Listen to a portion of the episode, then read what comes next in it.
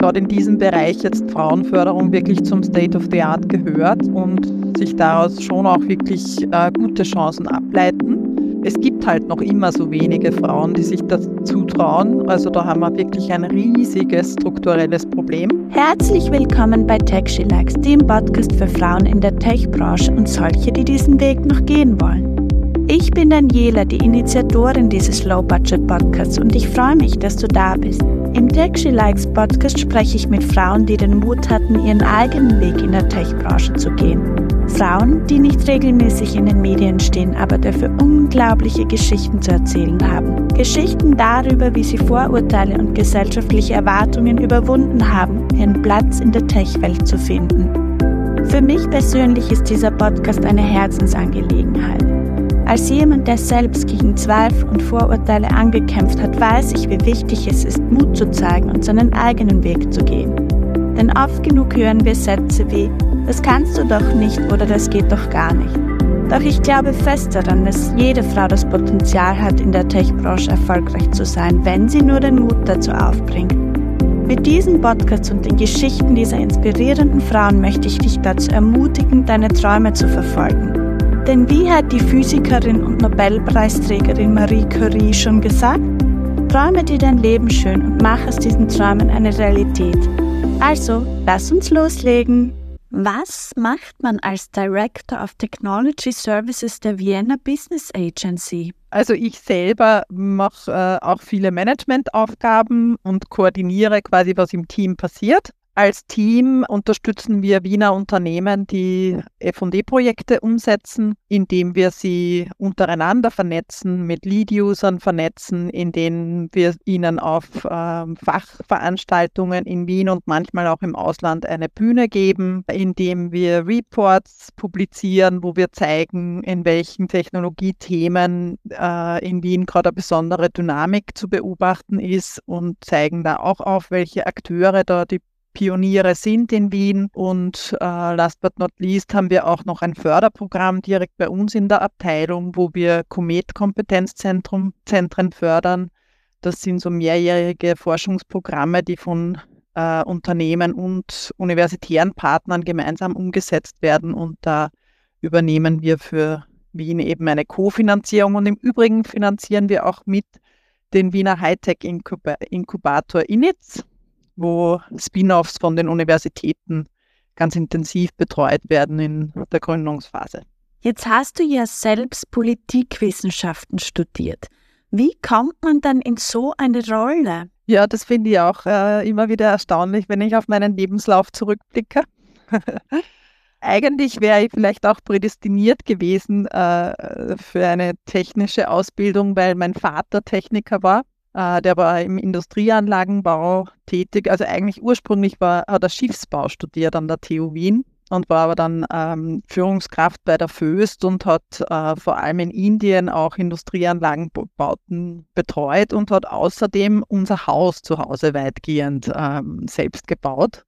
Und das waren für mich immer die wertvollsten Stunden mit ihm, wenn ich ihm da helfen durfte. Und äh, kann mich nur erinnern, dass ich zur Matura dann eine, eine Bohrmaschine von ihm geschenkt gekriegt habe und mich irrsinnig darüber gefreut habe. Und dann hat mir aber trotzdem einfach so die, die Frage nach Gerechtigkeit und auch wie die Chancen für Frauen sind in unserer Welt, hat mir wahnsinnig beschäftigt. Und bei einer Berufs- und Studieninformationsmesse ist man dann eben die Politikwissenschaft untergekommen und das fand ich extrem spannend. Und schon während des Studiums waren dann so Forschungsthemen auch sehr spannend für mich. Also ich habe dann auch die Diplomarbeit über die Frage geschrieben, wie das Wissenschaftssystem funktioniert und wie es eben neue Erkenntnisse und das Neue in die Welt bringt und war dann länger noch in diesem Wissenschaftsumfeld auch tätig, bis dann ich eigentlich durch einen reinen Zufall den damaligen Geschäftsführer des Zentrums für Innovation und Technologie kennengelernt habe. Äh, dessen Sohn ist nämlich mit meiner Tochter in den Kindergarten gegangen. Und äh, die haben sich damals mit dem Thema Technologietransfer beschäftigt, also eben diese Schnittstelle zwischen Universitäten und Unternehmen und haben jemanden gesucht, der sich ein bisschen auskennt in dem universitären Umfeld. Und ja, da, das konnte ich bieten. Und so bin ich da eben mehr durch Zufall reingerutscht auch und fand das aber halt extrem spannend. Und immer wieder hat mich schon beschäftigt, ob nicht auch die akademische Forschung spannend wäre, aber eigentlich war mir das immer zu abstrakt und äh, mir hat das immer getaugt, wie konkret das ist in meinem jetzigen Arbeitsumfeld also da eben wirklich ähm, Unternehmerinnen und Unternehmer zu begleiten, die dann aus äh, wissenschaftlichen Erkenntnissen ganz konkrete Produkte entwickeln und damit unser aller Leben und die Welt besser machen im Idealfall. Das äh, ist mir bis heute nicht langweilig geworden. Bereust du es eigentlich, dass du keine technische Ausbildung gemacht hast? Ja, so oft. In welchen Momenten bereust du es? Na, in den Momenten des Selbstzweifels. Oder ja, wenn ich mir halt wünsche, das äh, selber noch viel besser zu verstehen und möglicherweise auch, auch ähm, noch mehr dazu beitragen zu können, dass es da einen wirklichen Change gibt. Also gerade jetzt auch in diesen Klimaschutzfragestellungen braucht man halt wirklich die Mut zur Disruption und da komme ich mir dann manchmal wie eine Quacksalberin vor, die aber gar nicht wirklich beurteilen kann, was das jetzt technisch heißt. Ja? Und das ist ja natürlich eher ein Thema, über das sehr viele Frauen vor allem auch miteinander reden und wo ich auch, wenn ich dann darüber reflektiere, schon auch sehe, dass auch die reinen Technikerinnen und Techniker sehr oft auch nicht das, äh, alles haben, was es braucht, um dann wirklich diesen Change zu ermöglichen und, und da auch oft viel Wertschätzung eigentlich kommt für Leute, die halt dann eine andere Perspektive auf das Thema haben und dann auch verstehen, wie man eben Entscheidungen so aufbereitet, dass sie in Organisationen oder sogar von der Politik aufgegriffen werden können. Also wo das eh, wo, wo ich dann wirklich wieder glaube, dass es beides braucht. Ja, also die Sozialwissenschaftlerinnen und die Technikerinnen. Welchen Technikjob würdest du insgeheim gerne einmal ausprobieren oder hättest du insgeheim gerne einmal gehabt? In letzter Zeit habe ich schon oft nachgedacht über das Energiethema also eben zum Beispiel jetzt wirklich so ein Kraftwerk aufzubauen, ja, würde ich wahnsinnig spannend finden, mir aber unmöglich zutrauen. Oder natürlich schon auch wirklich zu programmieren, also digitale Lösungen eben nicht nur zu nutzen, sondern sie auch wirklich zu gestalten. Das habe ich dann auch mit meinen Töchtern gemeinsam schon so ein bisschen ausprobiert. Halt. Äh, und und find, so dieses logische Denken finde ich schon spannend. Ja? Aber ich habe da überhaupt nie den Schritt geschafft, äh, um wirklich ernsthaft zu programmieren. Ja. Was würdest du denn als allererstes programmieren, wenn du wirklich gut programmieren könntest? Das ist in, in meiner Abteilung so ein bisschen ein Hobby, dass wir uns immer überlegen, was würde man denn äh, erfinden, wenn wir jetzt wirklich was äh, Neues gestalten würden. Zum Beispiel gibt es da bei mir immer wieder die Idee, weil ich äh, mag auch sehr gern alte Möbel und dort sehr gern was einrichten und so. Und da quasi ein künstliches Intelligenzsystem zu entwickeln, das einem dabei hilft, passendes Mobiliar zu, also Vintage-Mobiliar zu finden, das dann genau in die Ecke passt, die man frei hat, in welchem Zimmer auch immer. und auch zu visualisieren, wie das dort ausschauen würde und äh, eben dann mit diesen Parametern auch zu scrollen auf verschiedenen Plattformen. Das zum Beispiel würde ich machen. Also ich wäre sofort deine Kundin, weil ich habe auch ein Fable für Vintage-Möbel und manche Leute sagen bei mir auch, wenn sie in die Wohnung reinkommen, dass es aussieht wie in einem Möbelhaus, weil ich viele coole Sachen habe, aber irgendwie sie auch gar nicht zusammenpassen und manchmal ist es echt schwieriger, die zu positionieren.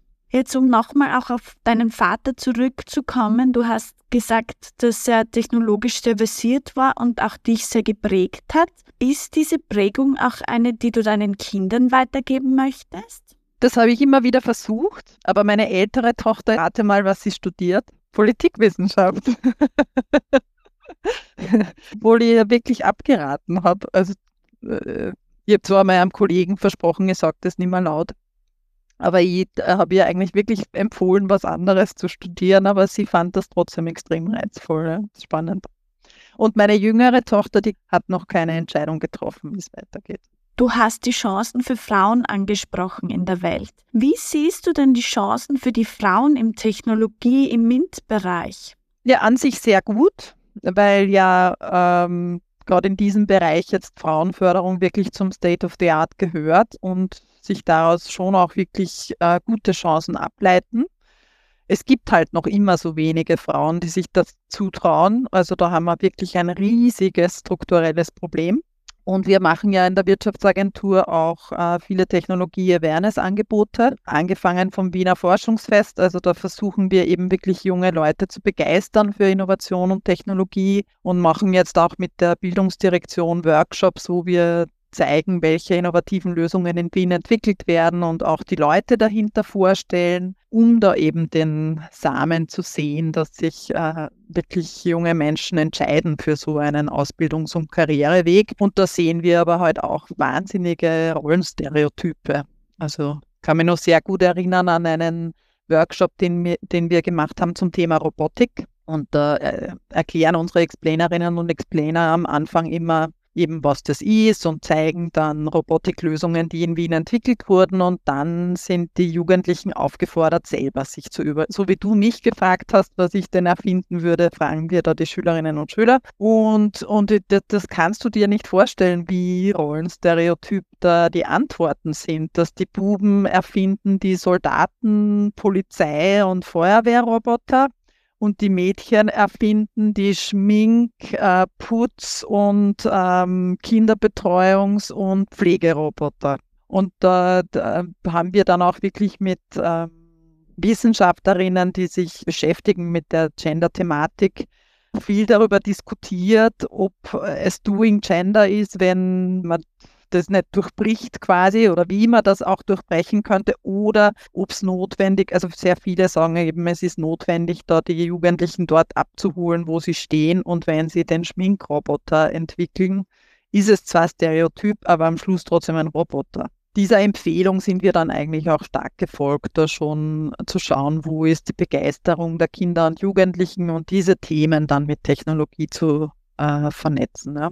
Und warum ich die Geschichte von meinem Vater am Anfang gleich erzählt habe, ist schon, dass ich erlebt, dass das eigentlich der stärkste fördernde Faktor ist. Also man weiß das auch aus vielen Studien zum Thema Mentoring, dass die besten Frauenförderer sind Väter.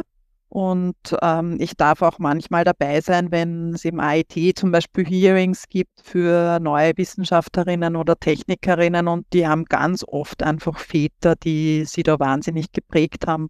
Und das ist halt jetzt für uns die Frage, wie können wir auch die Mädchen da ansprechen und fördern, die keine Väter haben, die sie da so unterstützen können. Haben deine Töchter einen Vater, der sie dabei unterstützt? Na, meine Töchter haben einen Vater, der Politiker ist und sind deshalb politisch auch sehr interessiert. Hä? Jetzt hast du ja auch angesprochen, wenn Mädchen etwas entwickeln wollen, dass es wirklich ganz klassisch geprägt ist mit Schminkroboter und dergleichen. Ist das dann etwas Schlechtes?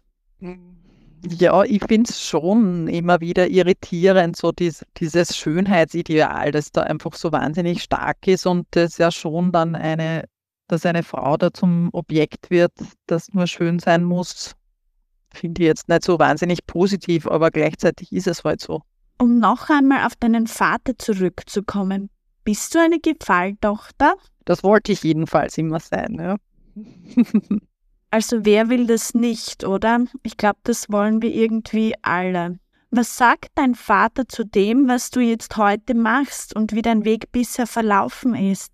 Das meiste davon hat er leider gar nicht mehr miterlebt. Aber ich glaube, er wäre sehr zufrieden. Was würdest du ihm heute sagen, wenn du ihm noch etwas sagen könntest? Eigentlich würde zum Beispiel würde ich wahnsinnig gern mit ihm ins Happy Lab gehen, in das Wiener Fab Lab und irgendwas Cooles mit ihm bauen. Ja, das wäre schön. Ich habe mal den Makerspace an der TU München besucht, der wirklich wahnsinnig cool ist. Und die haben aber dann unter anderem äh, Workshops angeboten, wo man sich sein eigenes Dirndl nähen konnte. Mich hat allerdings mehr angesprochen der Workshop, wo man sein eigenes Stand-up-Paddleboard bauen konnte. Ich habe schon eine Frau in meinem Podcast gehabt, die Bernadette Spieler, die für die TU Graz ein Forschungsprojekt eingeworben hat, bei dem es eben genau darum ging, mit Nähmaschinen programmieren zu lernen. Also dich hätte sowas nie angesprochen. Na, mich spricht sehr auch an. Ich, ich nähe sogar ab und an und kann zum Glück dann auch mit meiner Overlock-Maschine schon halbwegs umgehen und kriege nicht gleich die totale Panik, wenn mal ein Faden reißt oder so. Programmiert habe ich allerdings noch nichts. Ja. Aber ja, eben, ich glaube, dass das wirklich dann ein, ähm, durchaus ein Motiv sein kann, sich das zu erschließen, einfach wenn, wenn man gerne mit Materialien arbeitet und eben schöne Dinge mag. Äh, und dann ist doch wahnsinnig faszinierend, auch was man mit den 3D-Druckern da jetzt schon herstellen kann an Materialien und so beweglichen Geweben. Das finde ich wahnsinnig beeindruckend und ich glaube schon, dass man da wirklich auch Mädchen gut damit abholen kann.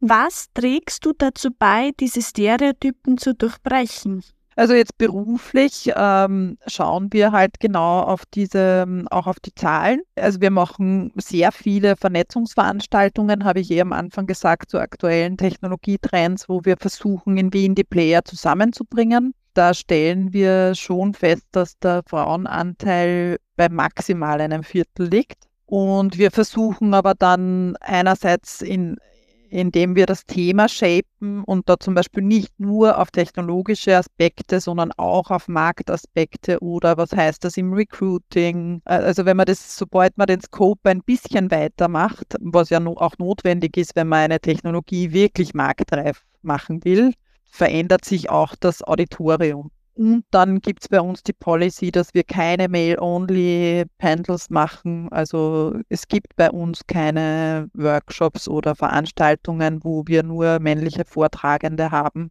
Das ist wirklich mittlerweile auch in der DNA unserer Organisation, dass äh, meine Kollegen und Kolleginnen sind immer sehr stolz, wenn sie tolle Frauen finden, die sie dann auf ein Podium setzen können und damit verändert man natürlich die Wahrnehmung einfach und, und macht Rollenvorbilder sichtbar.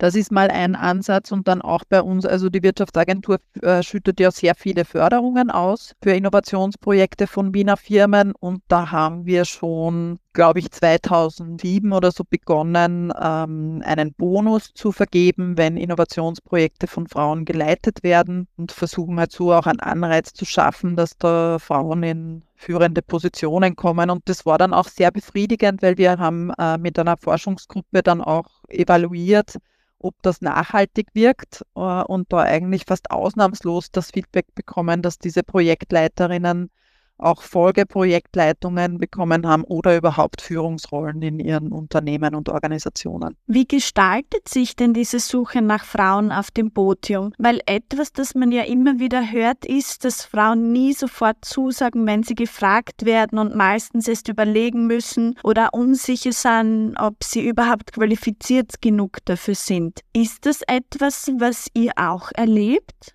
Äh, das erleben wir schon auch und versuchen halt dann zu motivieren, dass uns wirklich diese Perspektive interessiert und äh, dass es uns wichtig ist, dass diese Frauen auch mit dabei sind. Ja.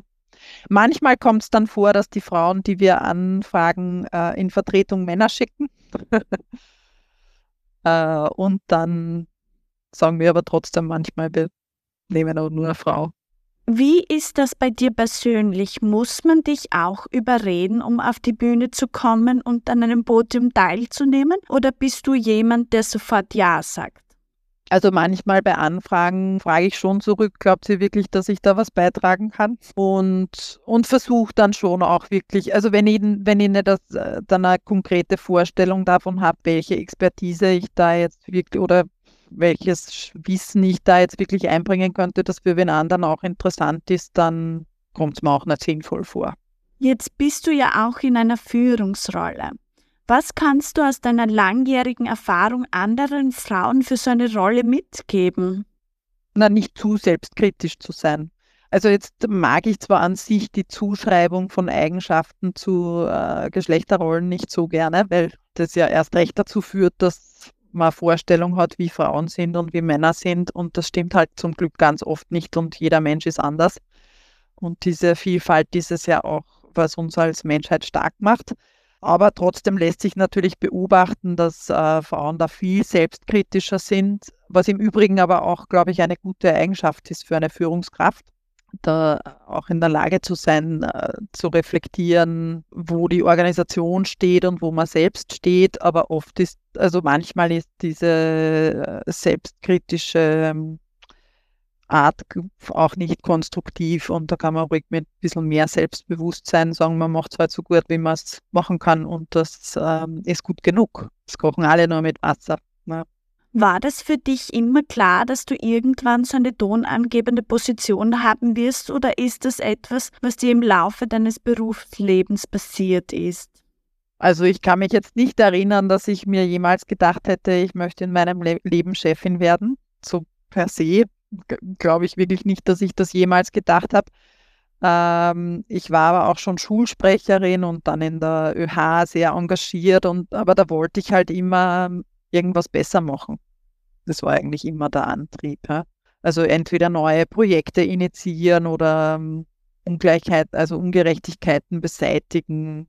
Also es war eigentlich immer die Sache, die mich getrieben hat und nicht jetzt per se da irgendwo äh, einen höheren Status zu erlangen oder so. Wenn ich jetzt zurückblicke und schaue mit den vielen Frauen, mit denen ich bisher im Zuge des Podcasts schon gesprochen habe, dann stelle ich fest, es gibt eigentlich keine Frau, die gesagt hat, dass sie nicht etwas besser machen will und dass der Purpose und Impact sehr antreibend ist. Hilft es deiner Meinung nach auch, was ja auch ich mit TechShe-Likes versuche, diesen Purpose und Impact im Tech-Bereich stärker hervorzuheben?